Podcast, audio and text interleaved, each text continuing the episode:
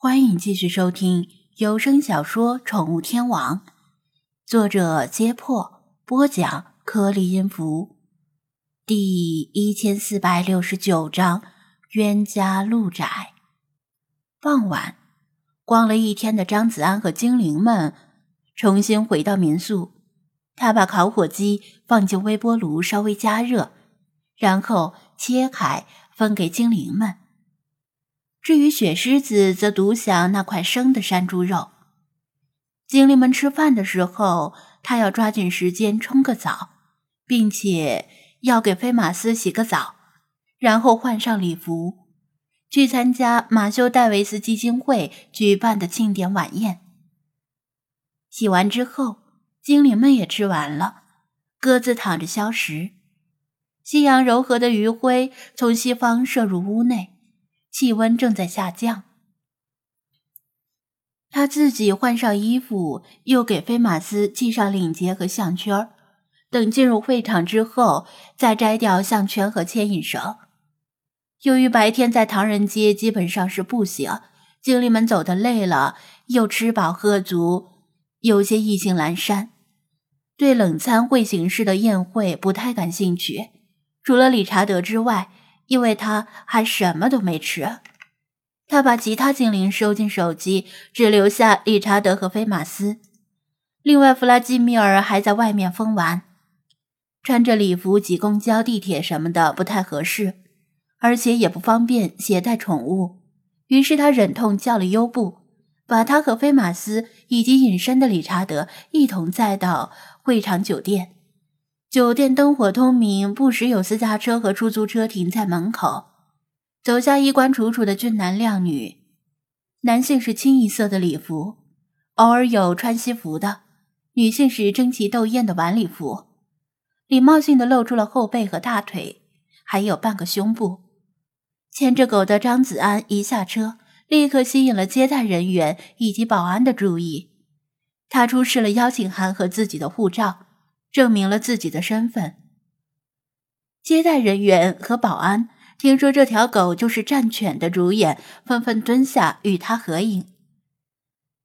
菲马斯早已习惯来者不拒，娴熟的摆好各种 pose。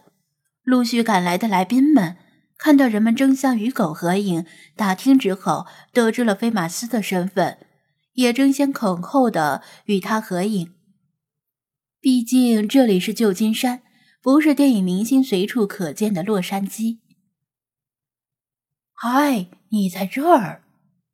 身材高挑的艾迪·刘易斯走过来，与张子安握手。看到菲马斯被众人团团围住，与他无奈的相视而笑。艾迪去滨海市的时候就与张子安认识了，趁着菲马斯合影的功夫，他们两个随意聊天。艾迪与他介绍了基金会近期的概况以及未来的发展方向。因为张子安是捐款者，有权知道自己的钱用在了什么地方。张子安听不太懂，但还是微笑着礼貌回应。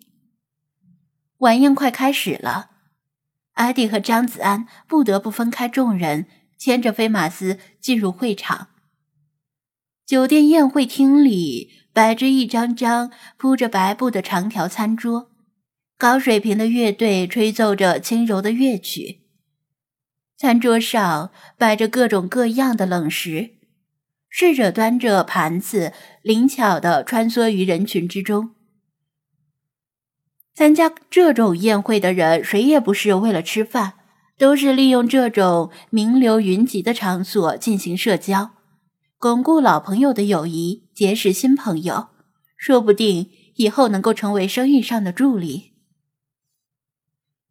理查德不管那一套，他仗着隐身，别人看不见，扑腾着翅膀落到餐桌上，大快朵颐。对了，过来一下，我给你介绍个人。艾迪不由分说，拉着张子安，兴冲冲地走到大厅的一处角落。然而，令张子安万万没有想到的是，站在那里与几个外国人侃侃而谈的，居然正是里皮特。里皮特看见张子安，表情也是瞬间凝固了一下。艾迪见他们两个神色不对，问道：“怎么，你们认识吗？”“哈哈，何止是认识啊，我们是生死与共、过命的交情啊！只是没想到杰夫你也是这个基金会的捐款人。”利皮特呵呵笑道，并且故作亲密地揽住张子安的肩膀：“很棒的礼服，年轻真好啊！”谢谢。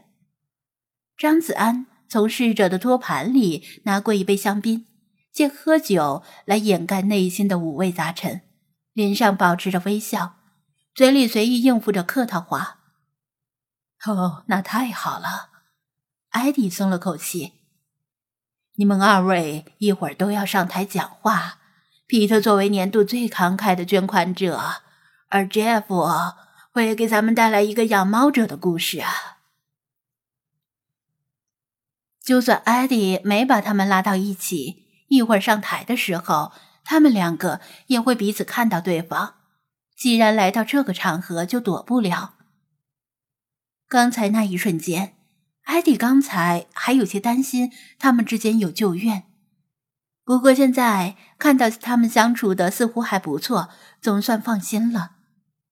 他完全没有想到，张子安和李皮特根本是同床异梦，貌合神离。张子安不知道李皮特捐了多少钱才得到了这个荣誉，但他很不想再与这个神棍打交道。特别是目睹白天唐人街的那一幕之后，不幸中的万幸，里皮特不知道他白天见过自己，还以为这是两人从沙漠中逃生后的初次见面。里皮特也没有想到会在这里遇见张子安，接着又见宾客们三五成群的过来与菲马斯合影，惊讶的说道。你的狗就是那个大明星，在沙漠时你居然守口如瓶。张子安在沙漠时没有特意向别人介绍菲马斯，所以里皮特一直以为他只是一条普通的德牧，反正德牧长得都差不多，也一直以为张子安是个普通人，是给科考队打下手的，没想到。他就是这条明星狗的主人。没什么，只是觉得没有必要说而已。他随口应付道，心里却暗暗叫苦，因为里皮特既然知道了他的真实身份，就可以很容易的查到宠物店的地址，说不定什么时候就会登门拜访。里皮特意味深长的看了他一眼。又旁敲侧击问了几个无关紧要的问题，比如张子安接下来的行程安排，打算什么时候回国之类的。张子安虚以委蛇，基本上没有一句真话。交谈了几句，利皮特暂时离开，去和新到的旧金山名流攀谈。看得出来，他交际广阔。而且很多人还真吃他这一套，不时的响起爽朗的笑声。张子安自叹晦气，但也没什么办法，只能既来之则安之。等庆典正式开始后，轮到他上台时，他牵着飞马斯一同上台，把开写的故事讲给了众人，赢得不少掌声和泪水。然后，他借口身体不太舒服。不等庆典结束，就带着理查德和菲马斯提前离开了会场。